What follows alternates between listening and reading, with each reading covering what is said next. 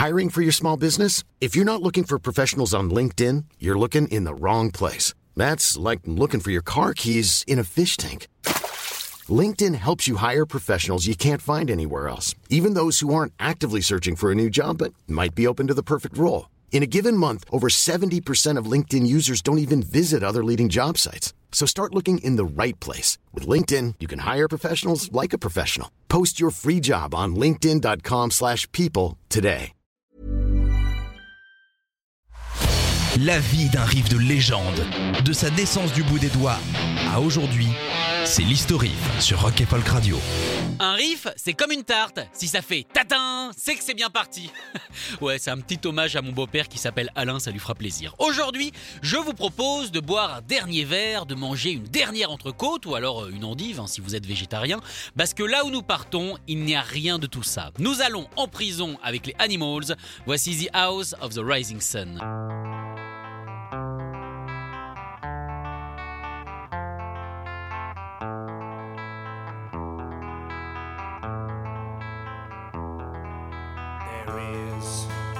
House New Orleans. Sortie le 19 juin 1964, cette chanson n'est évidemment pas un original de la bande à Burdon. Pardon? Non. Pas Didier, Eric, suivez un petit peu.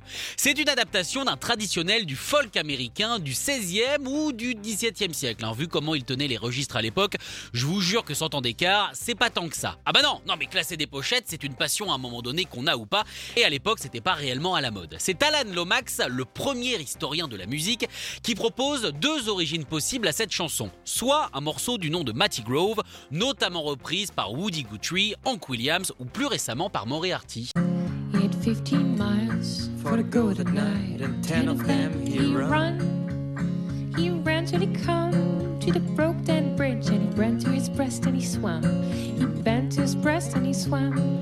L'autre candidat au poste d'appellation d'origine contrôlée s'appelle The Unfortunate Rake. Enfin, ça, c'est le nom qu'on lui connaît aujourd'hui, hein, parce qu'il a bien sûr eu 1391 millions de noms au travers des époques. I was a walking down by St. James's Hospital.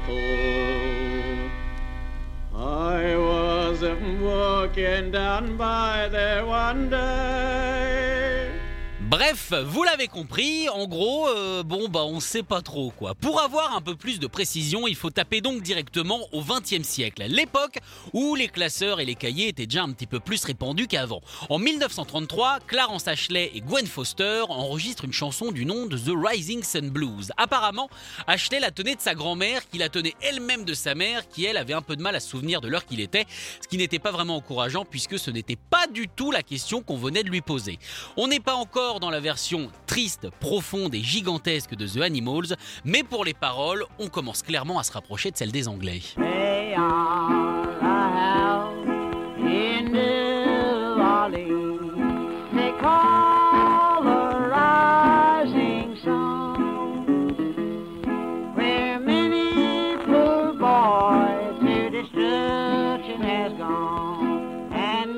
Et oui, sur les enregistrements de 1933, il y avait des petits parasites. Tel un Pokémon, le morceau va continuer son évolution et va passer entre les mains des plus grands folkeux, de Woody Guthrie à Bob Dylan, en passant évidemment par Joan Baez ou encore Pete Seeger. Deux ans après celle de Bob, Eric Burdon est en train de boire un petit coup, euh, tranquille au bar, tu me remets une tequila, euh, dans une boîte de Newcastle. Devant lui, un certain Johnny Handel. Non, c'est pas encore le nôtre, on est en 64, on a encore un petit peu de temps.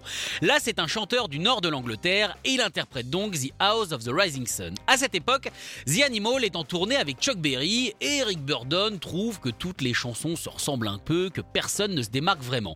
Et quand il entend cette chanson, ça fait tilt. Ou alors c'était le flipper d'à côté. Mais bon, quoi qu'il en soit, il ramène la chanson au groupe qui en fera son morceau de clôture de set avec à chaque fois un succès énormissime. Il décide alors de passer en studio le 18 mai 1964 pour enfin la poser sur bande. C'est le génial Mickey Most qui a déjà produit leur premier single, Baby Let Me Take You Home, qui s'en charge. Il n'est pas franchement subjugué par la chanson, mais bon, euh, pourquoi pas, hein, le groupe est là, lui aussi, autant que ça serve à quelque chose. The Animals se met en place et seulement seulement 15 minutes plus tard, The House of the Rising Sun est en boîte. Tout est parfait, sauf la durée. 4 minutes 30, soit le double de la durée standard des singles. Alors oui, ça paraît bête aujourd'hui, mais bon, il faut se rappeler qu'on est à la moitié des 60s, on n'a pas encore vraiment explosé tous les formats. Après réflexion, Mickey et le groupe décident euh, bah, de la laisser comme ça, ne trouvant absolument rien à enlever. Ce qui n'a pas été le cas de RCA, leur maison de disques, qui a commencé à couper toutes les branches qui dépassaient, et même celles qui ne dépassaient pas, au final, 2 minutes 58 un beau buisson.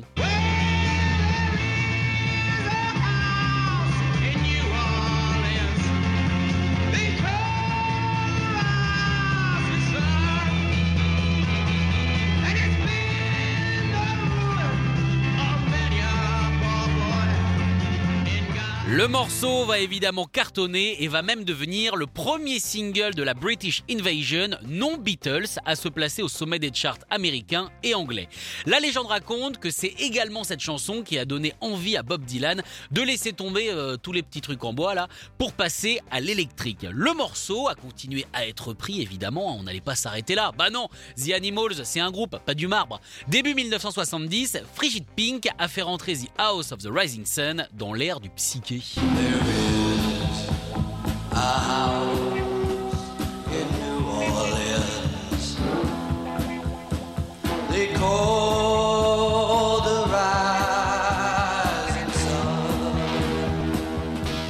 Une version extraordinaire. Le disco a aussi décidé de faire un petit tour en prison, allez, sans passer par la case départ, avec cette version de Santa Esmeralda.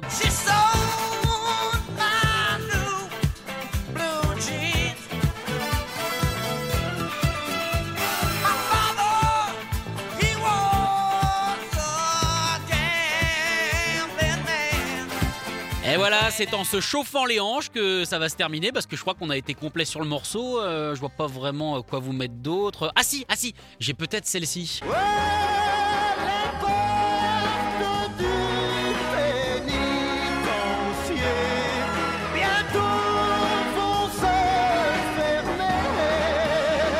Bah quoi Avouez que ça aurait été dommage de se passer de la version de Johnny Hallyday. Et puis vous savez quoi les gars? La saison des mariages arrive. Il faut réviser son Johnny. Je suis sûr que vous êtes en train de chanter. Bon si, mentez pas. Oh, y a pas de mal. Hein. Retrouvez l'historif en podcast sur rock'n'folk.com. Hey, it's Danny Pellegrino from Everything Iconic. Ready to upgrade your style game without blowing your budget? Check out Quince. They've got all the good stuff shirts and polos, activewear, and fine leather goods, all at 50 to 80% less than other high end brands. And the best part? They're all about safe, ethical, and responsible manufacturing. Get that luxury vibe without the luxury price tag. Hit up quince.com slash upgrade for free shipping and 365 day returns on your next order. That's quince.com slash upgrade.